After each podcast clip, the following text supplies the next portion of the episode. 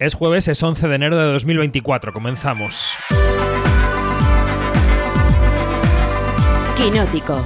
Cine, series y cultura audiovisual con David Martos. Onda Cero. Segundo podcast semanal de estrenos del año. El equipo de Quinótico llega a Onda Cero como cada jueves para recomendar películas y para recomendar series que tenéis que ver si queréis estar al día.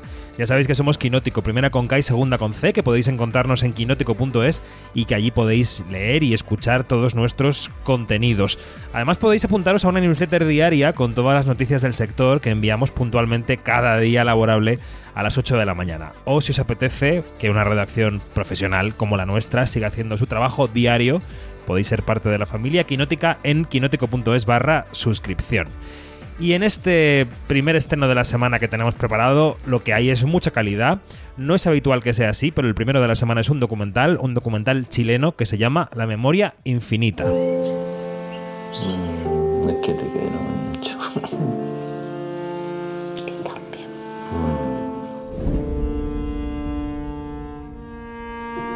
Hola.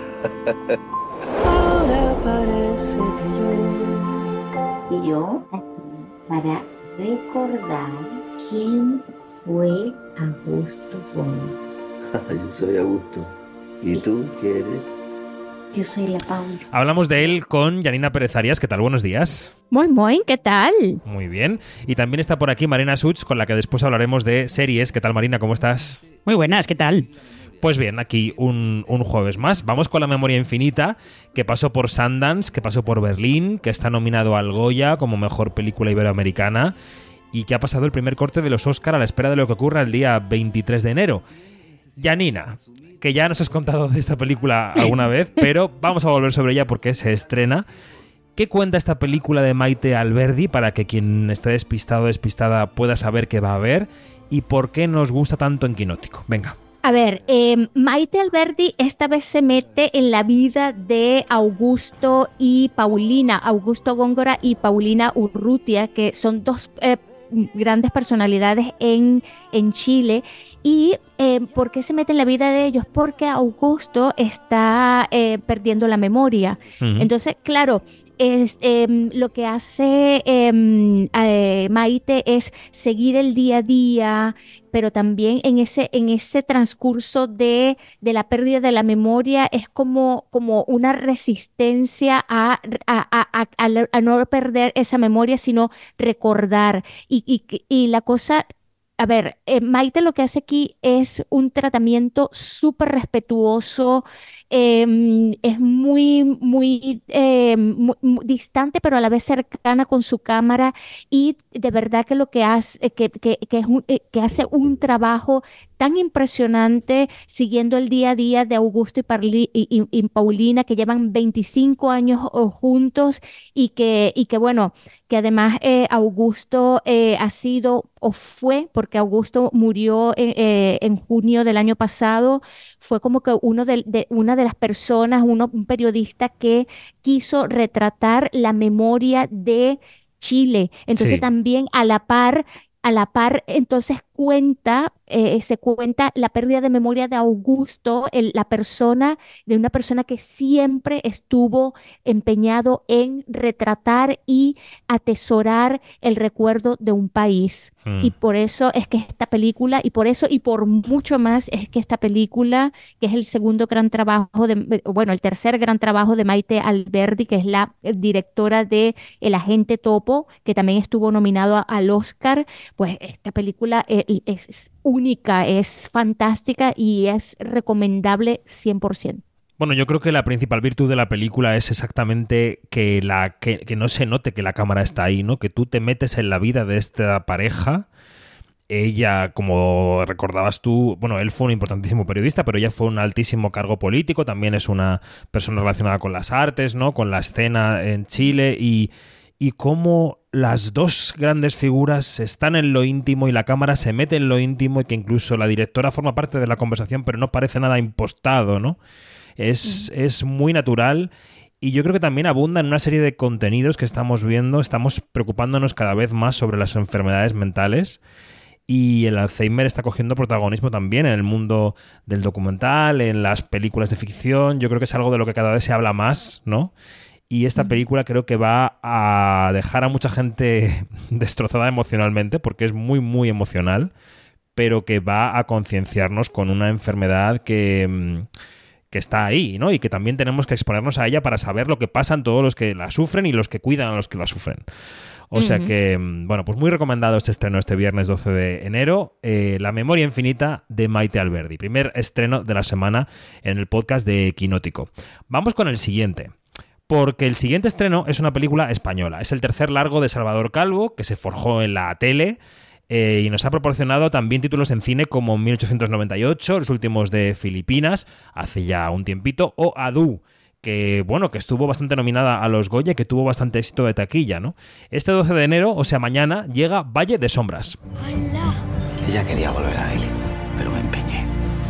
Oye, ¿sabéis algo de las personas desaparecidas? Aquí encuentran su sitio. Este es el paraíso. Mañana puedes estar sentado en el techo del mundo. No estaremos perdidos ahora, ¿no? Los protagonistas son Miguel Herrán y Susana Baitua, a los que Marina acabamos de ver juntos en Los Farad, ¿no? Son como la pareja de moda, estos chicos. Sí, yo no sé qué fue primero, pero, pero sí, están ahí como Parece que tengan un pacto de no, no, yo lo hago solamente si lo haces tú. Efectivamente, pues vuelven a ser pareja, interpretan a una pareja de turistas españoles en el año 1999 que están en el Himalaya, que han ido allí de turismo con el hijo de ella, digamos, son una pareja recompuesta y deciden hacer una ruta un poco peligrosa y allí les afecta una tragedia que hace que el personaje de Miguel Herrán tenga que sobrevivir em, solo en la montaña con la ayuda de los habitantes locales eh, y es una película que yo diría que es espectacular en lo visual. Han tenido un presupuesto limitado, han tenido unas semanas limitadas, como nos cuenta, como nos cuenta Salvador Calvo esta semana en el podcast de quinótico.es, lo podéis escuchar allí si queréis. Y la verdad es que el resultado visual es apabullante. Lo que yo no sé, lo que no tengo tan claro es que el guion ni la historia sean tan apabullantes, ¿no? Es verdad que la tragedia que le ocurre al protagonista es muy grande, pero yo no sé si eso se traslada a la emoción de la película. Lo que sí puedo deciros es que a mí me subyugaron las imágenes, que la película es preciosísima de ver, que tiene bastante ritmo y que, bueno, puede ser una película de público. Habrá que, habrá que ver si ese público este fin de semana se conecta con la tragedia del personaje de Miguel Herrano. No, ahí está la incógnita. Pero bueno, Salvador Calvo es un director que al que le gustan las grandes hechuras para las películas y esta vez eh, yo diría que lo ha vuelto a demostrar. Vamos con una serie para ir interviniendo todos y para que sea también el turno de, Marina. El viernes pasado, el 5 de enero, se estrenaba en Sky Showtime una serie, The Curse, La Maldición, con Emma Stone y con Nathan Fielder como protagonistas. Suena así. There's no such thing as a perfect city, but to me, this city is as close as it comes. That's why we're proud to call Espanola my home. Oh, shit. Our home. All right, you got it. It's okay. This isn't your typical home flipping show. My homes are reflecting the local communities. Ya nos referíamos a ella en el especial de series del año 24 que grabamos la semana pasada, pero hoy vamos con la opinión. A ver, Marina, ¿por qué tendríamos que ver esta serie? Si crees que tendríamos que verla o no. ¿Y qué te ha parecido? Yo creo que tendríamos que darle una oportunidad, pero eh, hay que puntualizar que mm, eh, no es una serie para todo el mundo porque tiene un tono un poco peculiar. Yo confieso, eh, no lo terminé todavía, y confieso que todavía estoy como intentando decidir qué opino de ella. ¿Por, qué, lo dices? Porque me, tiene un poco eh, confusa, pero me tiene un poco confusa, confusa bien en este caso, pero yo creo que ya comentamos en aquel especial de, de las series que venían que eh, la serie gira alrededor de una pareja que tiene un reality de reformas. Mm. Eh, también está intentando tener un hijo, pero luego al mismo tiempo como que tienen otras ambiciones, ¿no? Lo que pasa es que eh, esas ambiciones pues van poniendo como ciertas cositas inquietantes, además desde la dirección de la serie intentan como reforzar que hay ciertas cosas en todas esas, esas intenciones que ellos tienen, que puede haber algunas cositas un poquito oscuras. Esto además es una comedia, Y luego, por otro lado, eso sí, está eh, Emma Stone, que es una actriz que no tiene sentido del ridículo, no tiene ninguno. Eh, ella se va a tirar de cabeza. Si hace un personaje, sabes que se va a tirar de cabeza hacerlo. Sí. Eh, y bueno, aquí en pobres ella ha- criaturas que se llega, a la, llega dentro de un par de semanas a los cines, eh, se nota también esto perfectamente, ¿eh? que ella avanza el personaje y si la bomba explota, explota con ella. Efectivamente, no, no. Ella, a ella no- nunca le puedes acusar de, de que haya pasado por allí, va, cobra el cheque y se ha ido. No, en absoluto. Y aquí, eh, pues también se tira de cabeza. El personaje es un poquito eh, complicado. Yo creo que merece la pena echarle un ojo, porque desde luego es de lo más peculiar que, que se va a poder ver este año en series, pero hay que ir también con un poco de, de precaución de saber que a lo mejor no es para todo el mundo. Eh, ¿Tú tienes ganas de verla, Janina? Yo tengo muchas ganas de verla porque este- está sonando muchísimo, está sonando muchísimo y sobre todo está sonando mucho el trabajo que hace Emma Stone en esta serie. Y, y a mí la premisa, pues me llama mucho la atención, pero me preocupa esto de, de que dice Marina y pasan otras cositas al, al- a la par. Este, eh, me pregunto, Marina, te pregunto si eh, precisamente esas cositas que pasan a la par eh, como que desvían mucho la atención y por eso te sientes como que todavía no Mm. sabes qué opinar o qué. No, no, no, es más, es más el, el tono El que tiene la serie. mm, Yo creo que ya, hemos, ya hablamos un poco de, de uno de los co-creadores, de Nathan Fielder, que es un tipo que todas las comedias que, en las que él ha participado son peculiares, porque en Nathan For You él se dedicaba como a... Como si fuera un tío, tú tienes un negocio, le dices, oye Nathan, tengo un problema con este negocio, pero no tiene ni repajolera idea de, de negocios ni de nada. Y entonces te ofrecía como soluciones para arreglarlo. Y luego están los ensayos, que era esa cosa extrañísima sí. en la que gente con ciertos problemas querían, querían solucionar ciertos problemas personales, entonces iba allí y pedía ayuda y él les, les ofrecía un ensayo general de, de ese problema que, que tenían que solucionar. O sea, es un tío bastante particular. Bueno. Vamos con un musical que he visto yo, pero que yo creo que a Marina le va a interesar mucho verlo en salas, porque ahora veremos por qué. En 2004 se estrenó una película que se convirtió en un clásico millennial instantáneo, un clásico también de las comedias de instituto, que se llama Chicas Malas. Ahora Tina Fey vuelve a embarcarse en el proyecto porque se estrena un remake de la película que hereda la parte musical del musical Chicas Malas. Es decir, del musical escénico. Combinación de la película, del musical y llega Chicas Malas 2024 que suena así. De coña, no! Aparta, zorra. ¡Eh! Nada de palabrotas. ¿Qué pasa? ¡Ay, Dios, es la reina! Ah, Regina George. ¡No la mires a los ojos! Podría ser un pibón si cambiaras todo de ti. Bueno, Tina Fey repite en su papel de profesora, pero veremos si el nuevo reparto de chicas tiene la misma suerte que Amanda Seyfried, que Lindsay Lohan o que Rachel McAdams, que fueron las de la antigua y pegaron un petardazo impresionante. Tú publicas en Quinótico, Marina, esta semana un texto sobre por qué Chicas Malas es un referente absoluto, ¿no? Sobre todo es un referente absoluto para eh, cierta generación de espectadores. Y es muy referente para esa generación, sobre todo en Estados Unidos. ¿eh? Eh, porque expresiones como ese del el 3 de octubre me preguntó qué día es. eh, eso, si estás en Twitter, todos los 3 de octubre te aparece ese, ese GIF por, por tu timeline. Claro. O sea que eh, ahí es, ahí es referente y desde luego yo creo que es de estas eh, clásicos de las comedias de instituto que va viendo periódicamente, pues eh, lo es, claramente. Bueno, pues yo pude ver el otro día en un pase la nueva película. La nueva película es básicamente la antigua película. Es decir, que lo que hay es una actualización con la llegada de las redes sociales y muchas de las canciones de hecho se desarrollan a través de redes sociales porque las personajes las van cantando mientras se graban un TikTok o mientras se maquillan con el móvil delante y tal. Entonces, a mí la película me entretuvo igual que me entretuvo la antigua, que la he visto hace muy poco, además, yo no la había visto. La, la he visto justo para este estreno.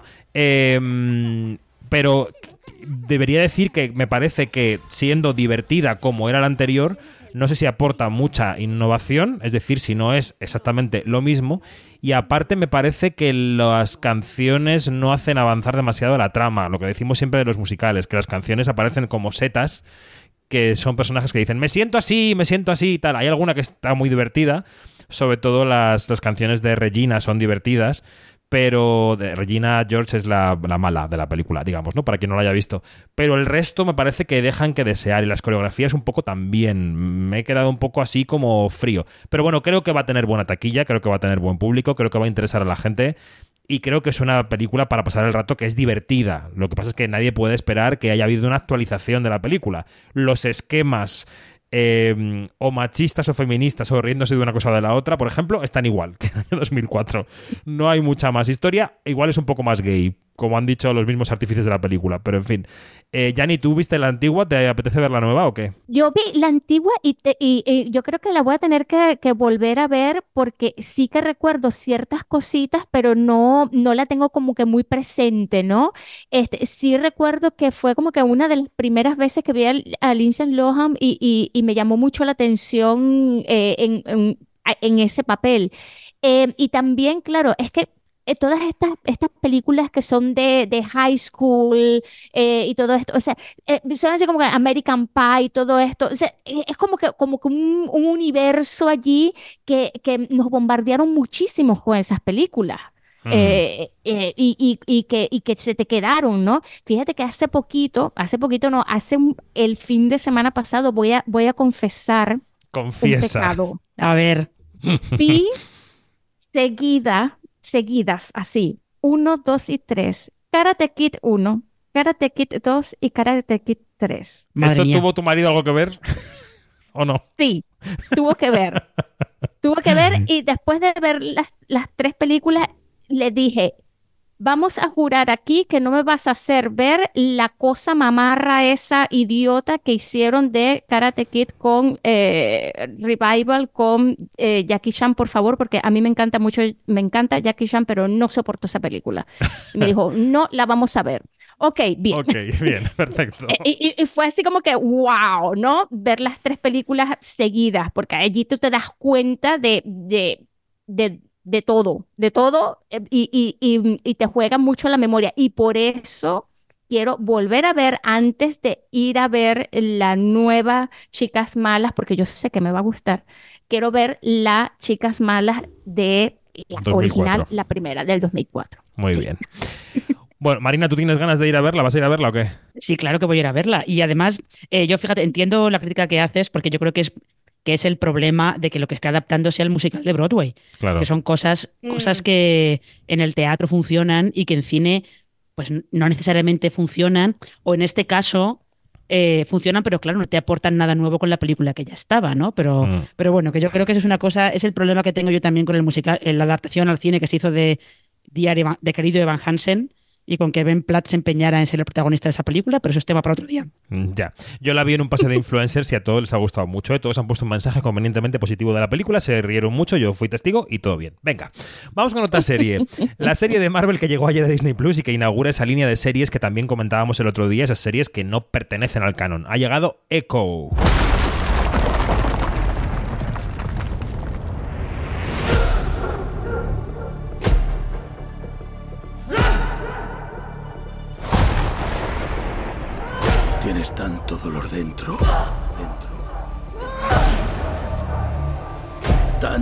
Rabia. A ver, Marina, ¿qué es Echo y cómo está esto de lo que has visto? Pues Echo, esto es un spin-off de la serie de Ojo de Halcón, que yo no sé si ya hay alguien que se acuerde de ella, porque ya hace tiempo, de aquel estreno, navi- aquel estreno navideño de, de Marvel.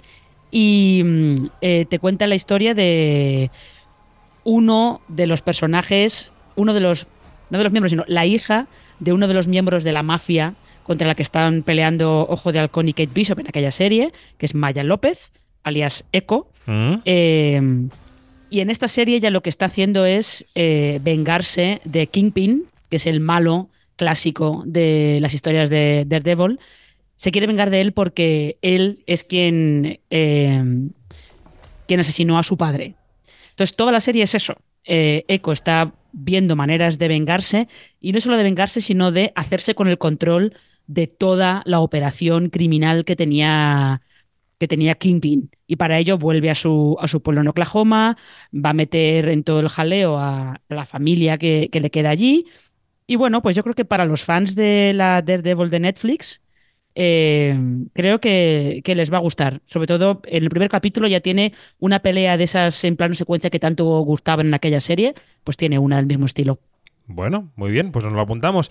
Y vamos a acabar ya este repaso con un muy buen sabor de boca porque llega a los cines Perfect Days de Wim Wenders. Pudimos verla en Cannes y maravillarnos con esa historia de un limpiador de retretes públicos en Japón que se dedica simplemente a disfrutar de, de sus días.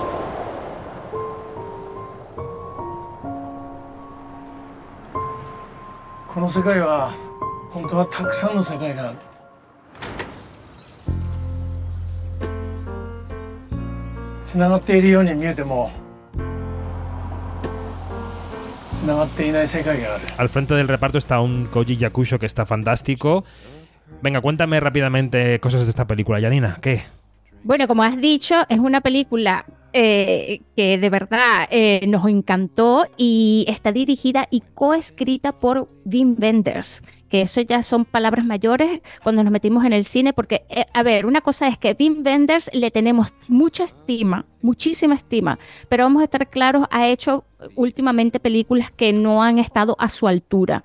Entonces, claro, yo me acuerdo cuando nos metimos en el cine a ver Perfect Days y decíamos, por favor, que nos gusten, que nos gusten, y nos encantó. Este es la historia de, de este hombre que es un limpiador de baños en Tokio, que, que, bueno, que parece como que la vida transcurre, se la pasa leyendo, se la pasa escuchando música, y, y es una vida como que sin sobresaltos, pero, eh, pero lo que pasa es que este hombre que se llama Irayama, pues lo que hace es, es ver a la gente que, que, que en la sociedad pues pasa por desapercibida, invisible, entonces le dedica mucho tiempo a esas pequeñas cosas, a, fotografiar árboles y todo esto. Es una película de verdad hermosa. Eh, que, como que te, te, da sobresaltos en el corazón eh, y, y, y, bueno, eh, a mí de verdad que me ha causado muy buena impresión, es muy delicada y de verdad que no tiene, no tiene como una, no tiene acción así de, de vamos a matar al malo ni nada de esto, pero de verdad que no lo necesitas, no lo necesitas. Fue el, ah, atención, esta película la escogió Japón para representar eh, a Japón en, eh, en, el Oscar a Mejor Película Internacional. Mm, eso eh, y, y, bueno, y sí que tiene que es una coproducción japón germ, germano-nipona mm. y el co-guionista, por ejemplo, es, es, japonés que se llama Takuma Takasaki y, este, y todo el elenco es japonés. Y, y, esto de verdad que, que, que, que si te quieres pasar un, un, rato fantástico y salir como flotando del cine, pues anda a ver Perfect Days. Sí, lo apoyo totalmente. Creo que es una película de esas de que te puedes poner de fondo y además luego está la playlist que está eh, la música Ajá. llena de clasicazos que él va poniendo en una cinta de cassette en su coche todo el rato y que te hace sentir muy muy bien, aparte de conectar también con su historia familiar que la tiene, tiene un poco de drama y que le da profundidad a la película. Muy fan de Perfect Days. También llega, por cierto, a los cines el rapto de Marco Bellocchio, que tampoco a mí me fascinó mucho en el circuito de festivales, pero que seguramente tendrá su público. Pues eh, nada, solamente ya nos queda invitaros al otro podcast de Quinótico, que es el de las noticias, análisis, que está en quinótico.es. A Yanina y a Marina, un beso enorme y hasta la próxima. Gracias. Adiós. Hasta la próxima.